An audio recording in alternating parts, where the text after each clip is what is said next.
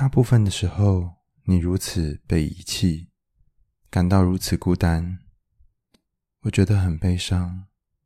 你被困在这种遗弃的痛苦当中，尤其是因为你忍受了这么久，这么久。当没有人来安慰你的时候，我来安慰你。那些事情不该发生在你身上，不该发生在任何一个人身上，就让我安慰你，抱着你吧。你不用急着忘掉他，那不是你的错，也不是你造成的，而且也不能够怪罪于你。你什么都不用做，让我抱着你就好了。慢慢来，我永远爱你，无论如何，我永远都在乎你。各位听众朋友，大家好。欢迎回到为你点歌。刚刚大家听到的那一段话，是来自于《复杂性创伤后压力症候群自我疗愈圣经》，书名很长哦。这本书的第两百三十页，它是一个感觉的练习。你可以再倒带回最前面，然后一边调整呼吸，一边轻轻闭上眼睛，放松你的肩膀，放松你身上所有的部位。你可以简单深呼吸几次之后，再来听听前面这段话，然后试着去感觉身体的每一个细胞、肌肤的每一寸，在身体里面的每一个器官是如何感知到这段话的。我第一次阅读到这段话的时候，相当感动。这个感动不是嘴巴上说说而已，是那种全身会起鸡皮疙瘩的感动。如果你最近遇到一些非常难受的事情，让你有一种被遗弃，或者是没有人在乎你的感觉，永远都可以倒带到这一集的 Podcast 最开始。想象有一个天使在你身边对你说这些话，用他的光洒在你的身旁。这封信件里面谈到了一件非常哀伤也非常令人难受的事情。点播的人是苦甜巧克力，让我们一起来听听他的故事。亲爱的海苔熊，我是一个。从小就很渴望爱，也很想好好去爱的人，但是一直是母胎单身。直到我遇到了他，突然感觉我的世界变得好明亮。我和他是在职场上认识的，他大我五岁。我刚认识他的时候，是我人生很落魄、很脆弱的时期。那时候我的经济生活。都一团糟，但我每天仍然要用尽全力的工作。他和我一样是很拼命、很努力的人，在职场上我们是最好的伙伴，默契无人能及。我们相处的时间甚至比自己和家人的时间还长。从某天开始，我察觉到他对我的态度明显和其他人不同。除了隐隐向我表达好感之外，也有一些自然的身体接触。在职场上遇到一些不合理的事情，他也会为我出头，主动分担我的工作，关心我有没有吃饱，有没有因为工作而受伤等等。渐渐的，我心动了，因为这是我第一次遇到对我这么好的男人。于是我喜欢上了他。没多久以后，我们迎来我人生当中的第一次约会，那对我来说是那么的美好，同时也是那么的残酷。那天，我觉得我是全世界最幸福的人。那天，我在美景前体验了美好的初吻，但也是那天，我被性侵了。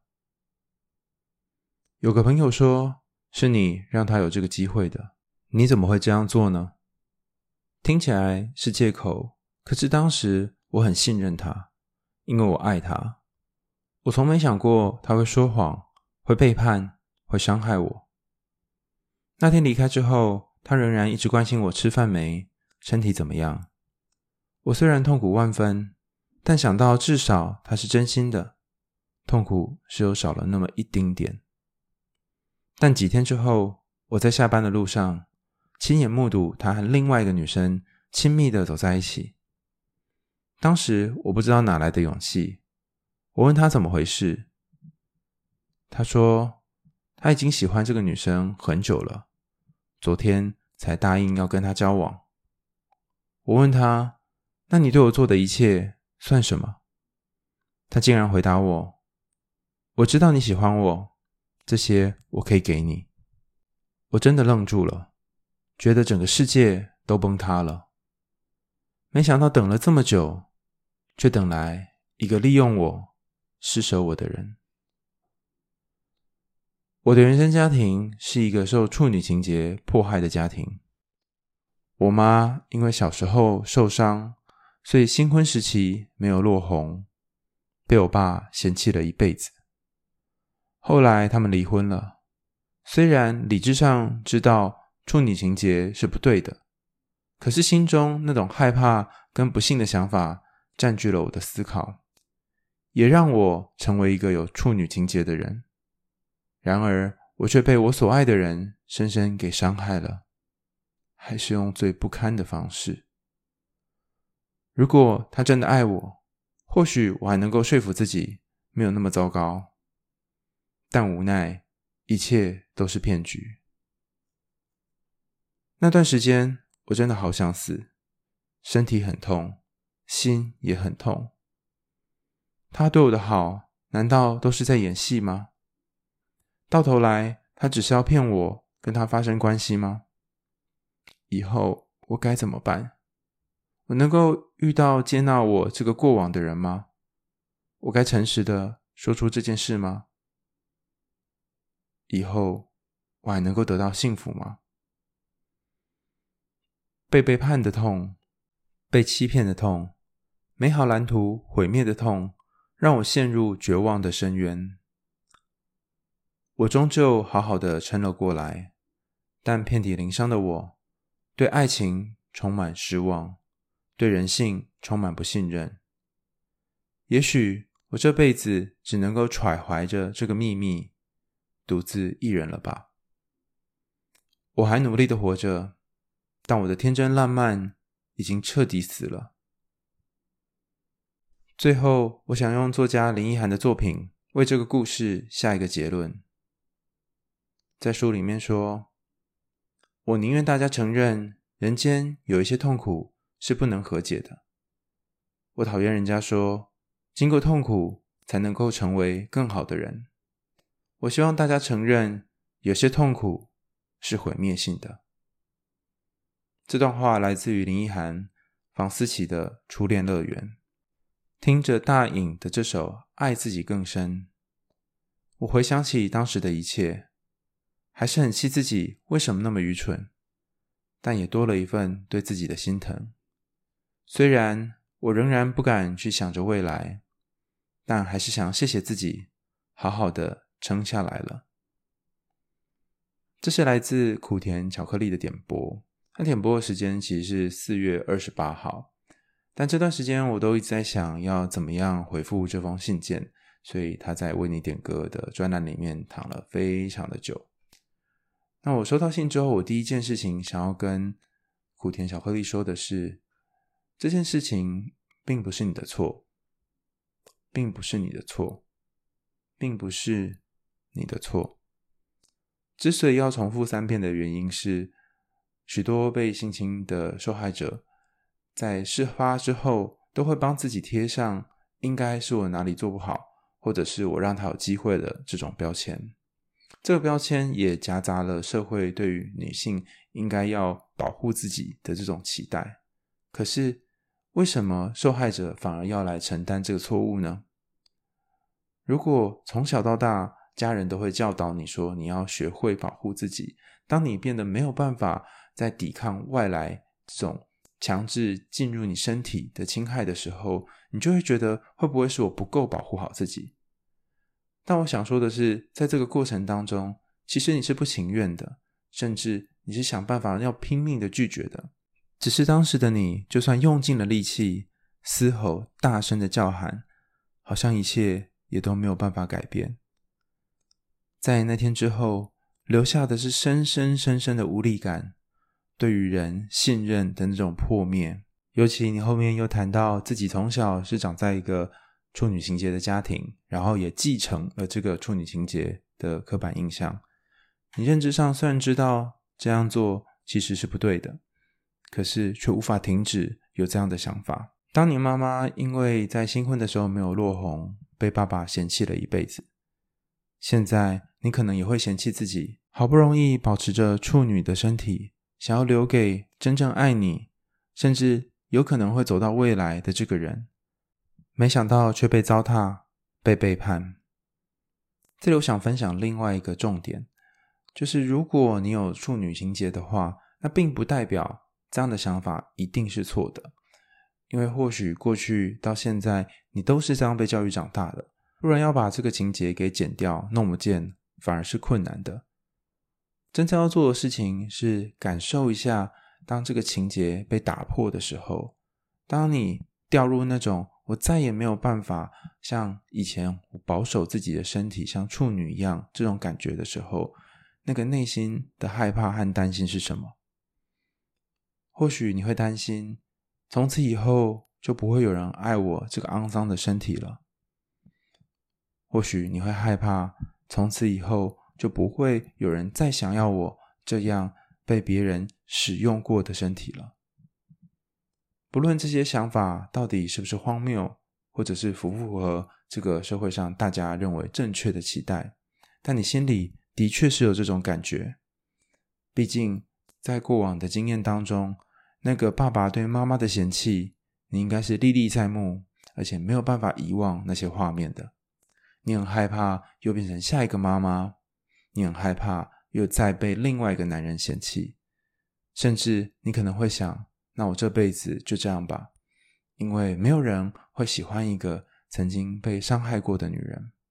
前阵子我读到了一系列有关于性侵的研究，他想知道被性侵的当事人在经过治疗之后，几年以后是不是能够痊愈。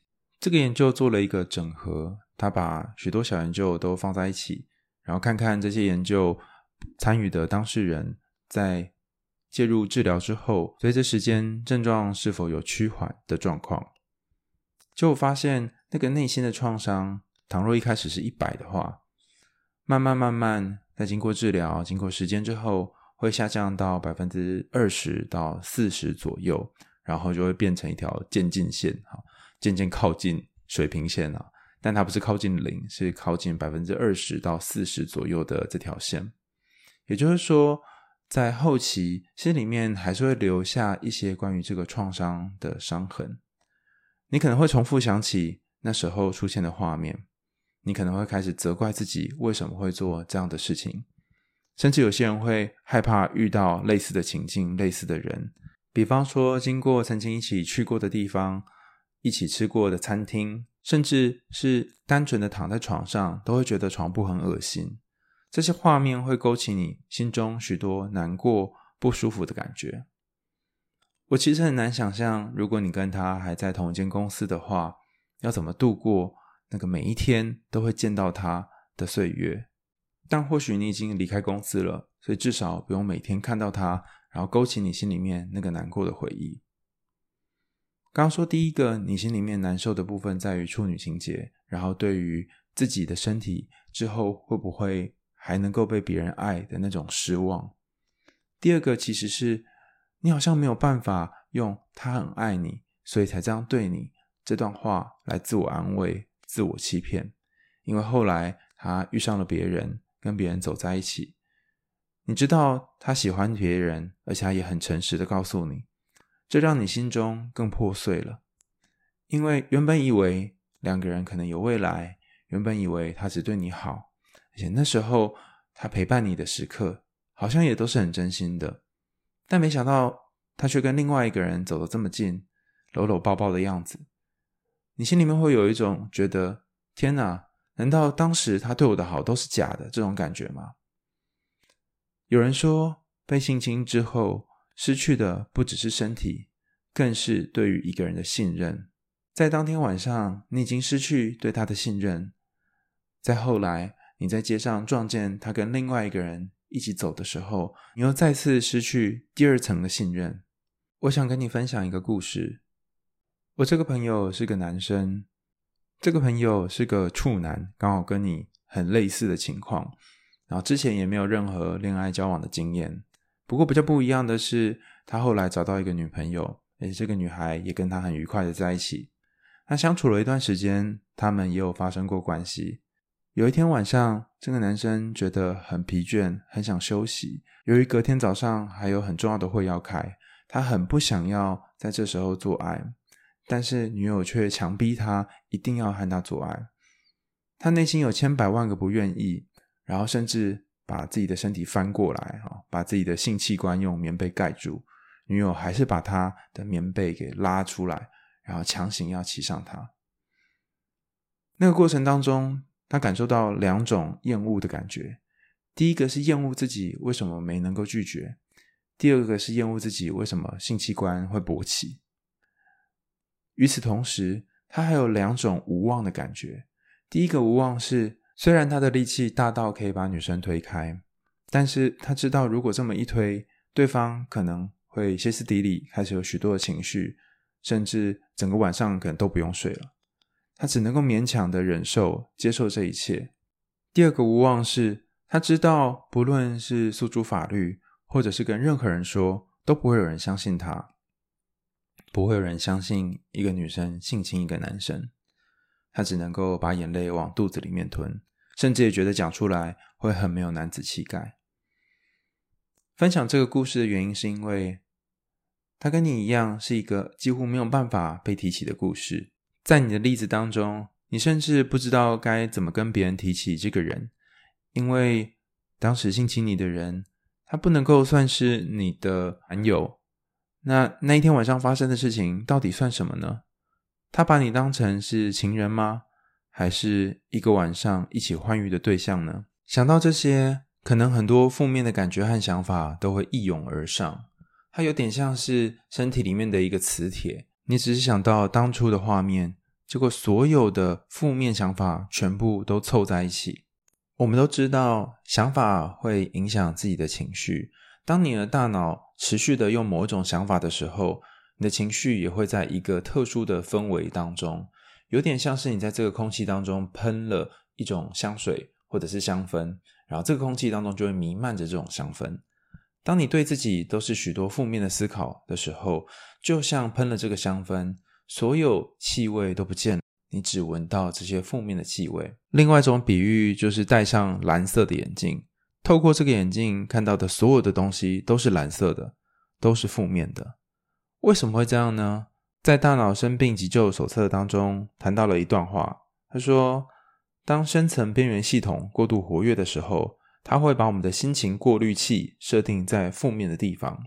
所以，忧郁的人会有一个接着一个气馁想法。他们考虑未来的时候会感到焦虑，而且悲观，总是会找到一些不满意的地方。”他们眼中的自己、别人，还有这个世界，都是暗淡无光彩的。他们总是为自然而衍生的负面思考所苦。那在这本书当中，提出了一个名词，叫做 ANTS，就是蚂蚁的那个 ant。那其实这个 ANTS 是几个不同的单字字首所组成的，叫做 Automatic Native Thought。Automatic 是呃，自动的，然后 negative 是负面的，thought 是想法，所以 N T S 就是自发的负面想法。你可以想象它就像是心里面的蚂蚁，当一只蚂蚁出现，就会有第二只、第三只蚂蚁出现，然后盘踞在你的大脑上面。如果你在吃东西的时候，有一只小小的蚂蚁在你的手指上，你可能会把它拍掉；有两三只，你可能把它吹走。但如果这整张桌子都是蚂蚁，你就变得完全无法忍受了。那么该怎么办呢？那些关于他、关于当天晚上发生的事、关于后来你在街上撞见他那种被背叛的难过，都会让你把许多的负面想法一起聚集在你的心里、你的脑袋当中。这本《大脑生病急救手册》里面谈到了几个步骤去面对这些蚂蚁。第一个步骤是了解你的想法是真实的，例如你可能会觉得。我不是个处女了，就不会有人喜欢我了。这个想法虽然你可能脑袋里面知道是错的，但是你要感受并且接纳这个想法是真实的，你真的有这个感觉，而不是否认它。你有一个想法，而且大脑当中的化学物质在活动，你才产生了这个想法。先不要否认这个想法。第二个步骤是注意到这个负面思考如何影响到你的身体。例如，当你想到自己不再是个处女了，当你想到自己不再是个处女了，当你想到许多负面的、难受的回忆的时候，你的身体有什么感觉呢？例如，肩膀会僵硬吗？会把两只脚夹得紧紧的吗？呼吸会变得急促吗？你可以试着把注意力从你的脑袋转到你的身体上面。如果可能的话，稍微调节自己的呼吸，放慢自己呼吸的速度，然后尝试让自己平静下来。当你注意力放在呼吸上，或者是放在你身体上的时候，脑袋里面那个嘈杂的念头或许就会少一点点。这个练习一开始并不容易，但如果持续一段时间之后，你就比较能够专注在呼吸和身体上面。接下来，你可以想象有一个快乐正面的事件，可能是过去美好的一个回忆，或者是和人相处的美好经历等等。然后感觉一下，当你想起这个愉快回忆的时候，内心的感受还有身体的感觉是什么？比方说，可能是和朋友一起去吃冰，或者是在沙滩上面奔跑、玩水等等，感受一下这个正向美好的回忆，甚至只是单纯的感受一下你坐在位子上面听谁的 podcast 等等，那个感觉是什么？然后身体的反应是什么？于是你就可以开始留心正面思考跟负面思考是如何影响你的身体。然后观察你自己的身体对每一个念头会有什么反应。说刚刚一开始想到负面的想法的时候，你的身体会心跳加速，或者是会觉得紧绷吗？你刚刚想到正面想法的时候，嘴角有不知不觉的向上扬吗？感受身体和情绪之间的连结。接着，你可以将不好的念头当成是一种污染，就像是。天边的一朵云，应该算是乌云，飘过来的时候，笼罩了你，笼罩了你的视线，笼罩了你的大地，然后它像是一种污染，把这个空间都污染成灰灰的颜色和形状。你可以先把这个念头当成一种污染，这个念头存在，就像我们一开始说的，它的确存在，不论是念头或者是想法。然后询问自己，这个念头是真的还是假的？在许多书籍当中都提到 REBT 疗法，就是理情行为疗法，应该是 Alice 提出来的。那里面都是跟你说，你有一个想法，然后要试着去驳斥这些非理性的想法。但我觉得在这本书里面谈到的更实际一点。他说，你可以接受那些自然而来的想法是真的，它真的出现在你大脑里，但是它也未必全部都是真的。这第二个真的指的是。它未必符合你人生和现实之间的结合。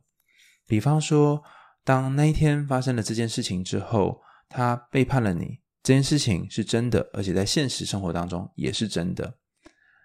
但是你可能会出现另外一个想法是，这辈子就永远不会有人爱我了，我要孤老终生。这的确也是一个真的想法，可是它还没有在现实生活当中被验证。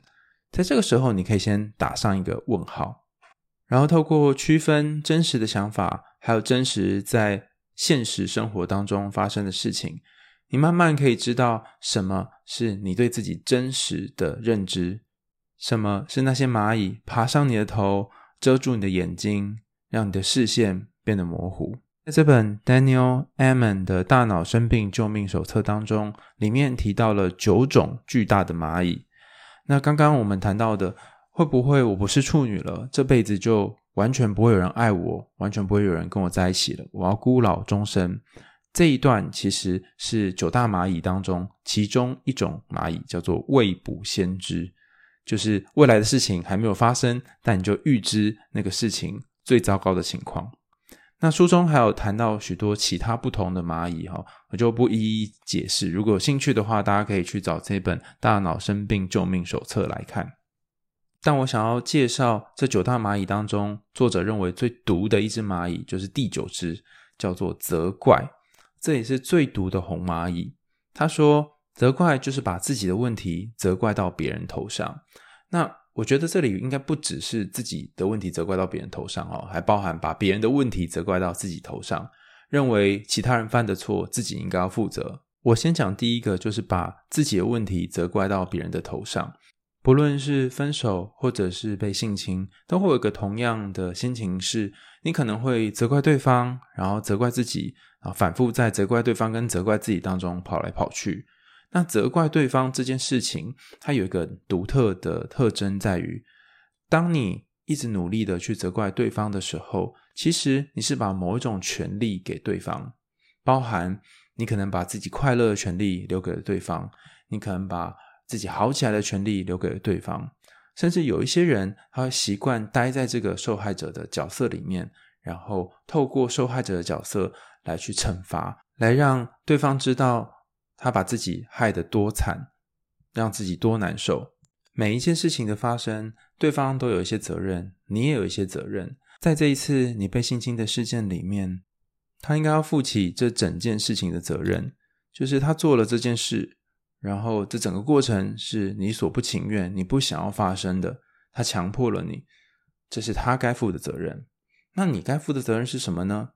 你该负的责任，并不是当初没有保护好自己。而是在这件事情事发之后，你要对自己的情绪负上责任。有的人可能会说，这件事明就是他造成的，为什么我要对我的情绪负责呢？这个想法很有趣哦。我们可以这样想：当某件事情发生，而这件事情勾起你心中的某一个情绪，那这个情绪呢，是在你心里面的。的确，它的前因是因为那件事情的发生。可是这里有一个 bug。你没有办法在时光倒流，让那一件事情不再发生了。甚至你就算叫对方赔多少钱，然后打他多少嘴巴，他都没有办法让这个已经发生的事情变成不见。那你唯一能够做的事情，就是让这个情绪消缓，或是让自己舒服一点。但是这里有另外一个问题是，如果想要让这个情绪消缓或疏解，对方做一些行为或者做一些事情，会好一点吗？还是你可以做某些事情让自己好一点呢？有些时候，在透过法律的程序提高对方，然后最后如果运气好的话，可能获得赔偿金，心里面可能会有一点点小小的抚慰。但我相信，真正重要的并不是他赔的钱，而是他可能要有一个很深很深，而且是发自内心的道歉。只不过有些人不但等不到道歉，也等不到钱。这是一个很不公平的状态，就竟然是受害者需要去负起这整个事件，最后承担那些情绪。但如果这件事情没有办法被实现的话，那另外一个路线就是在自己过的生活当中，试着去和那些过往的伤口一起相处。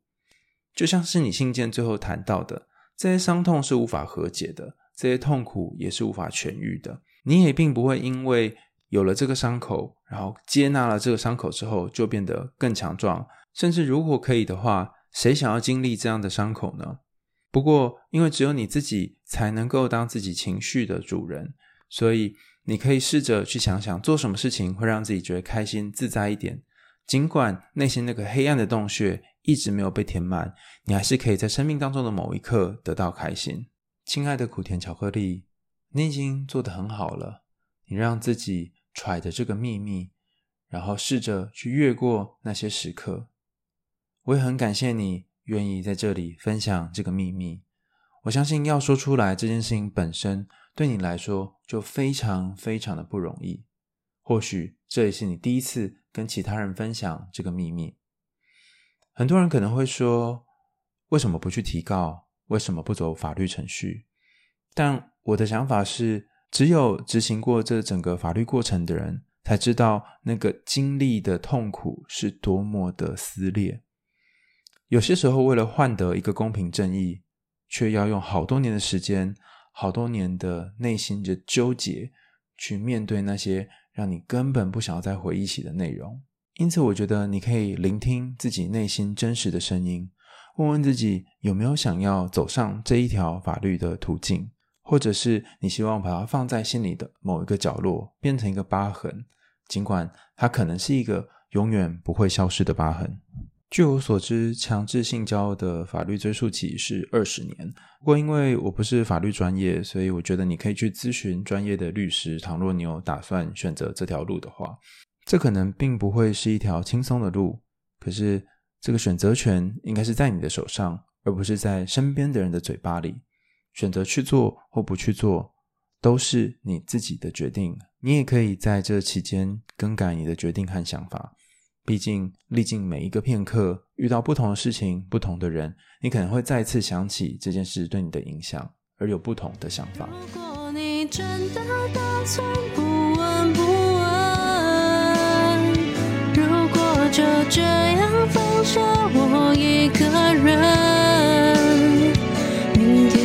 学着自己消化伤痕，成为更值得。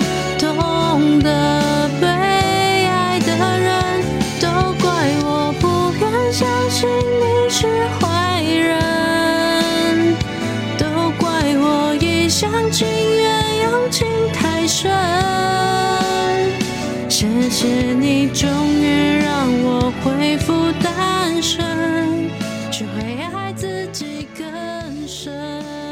其实这段话完美的诠释了，不要把。别人的问题责怪到自己身上这一块，因为他的不负责任，他需要自己去负某一块的责任，就刚我们前面提到的有关于法律的部分。但你也可以负责你生命当中想负责的部分，比方说，你可以成为更值得、更懂得被爱的人。你不需要怪自己当初没有看清楚他是一个坏人，你也不需要怪自己一厢情愿、用情太深，因为。其实当时的你并不会清楚的知道他是一个怎样的人，甚至有许多枕边人是相处了一段很长的时间之后才发现，原来对方跟自己交往或恋爱的时候长得并不一样，内心有一块黑暗的部分是从来没有触碰到的。有些事情在发生之后，再也没有办法回到原先那个纯真、天真无邪的自己了，但这并不代表你这辈子就会被困在这个。痛苦，然后充满黑暗的牢笼当中，在你的生命里仍然有一些正向光明的部分。当你去想这些正向光明的部分的时候，想象光洒在自己身上的时候，你会发现，其实就算是这样遍体鳞伤、挫折连连的自己，也是有机会可以快乐起来的。你也不用强迫自己一定要正向思考，待在负面的感觉里面。试着去觉察这些感受带给你身体的改变，专注在你的呼吸，专注在身体的每一个部位，让呼吸带领你放松，带你回到内心最深的地方。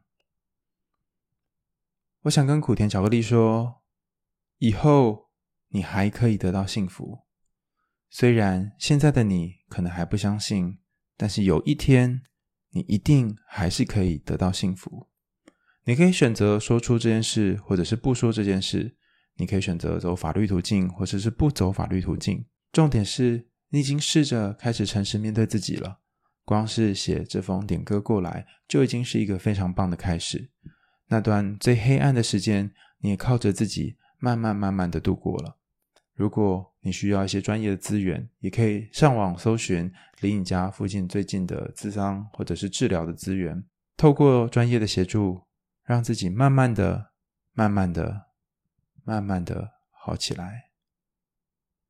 有些伤口或许这辈子再也不会不见了，但是这些伤口有可能变成某一种疤痕，结痂之后，你仍然是一个完整的人。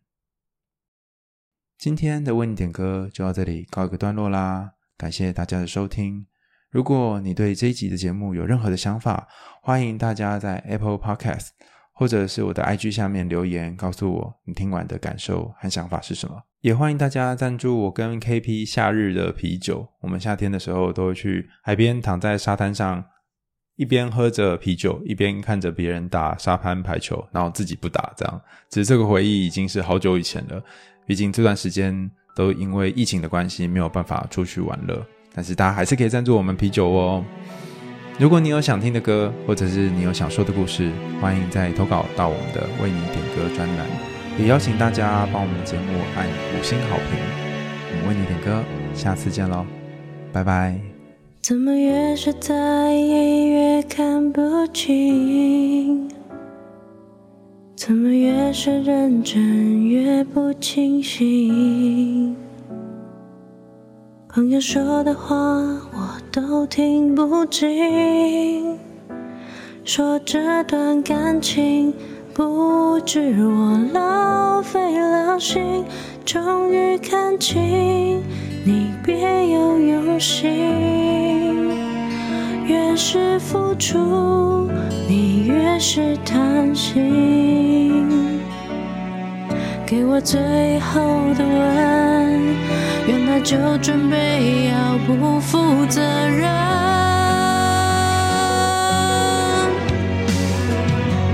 如果你真的打算不闻不问，如果就这样放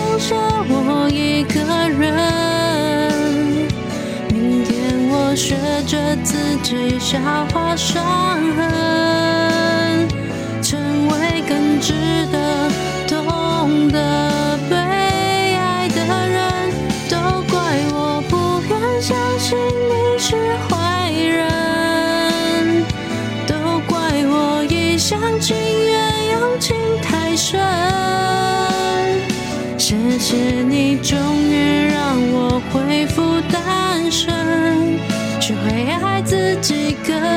深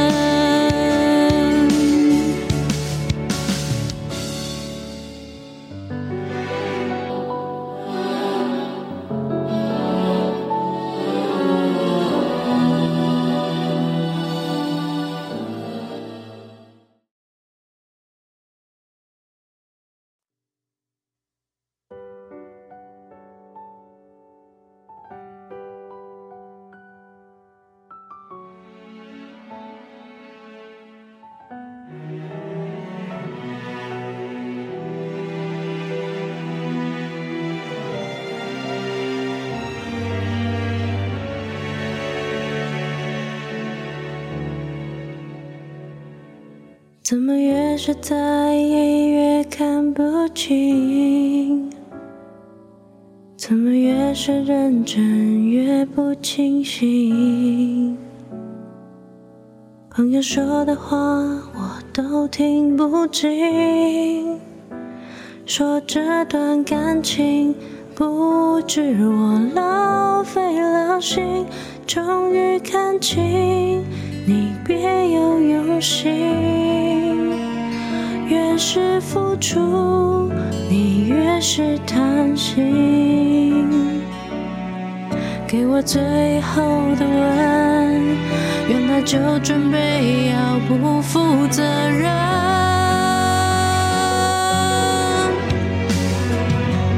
如果你真的打算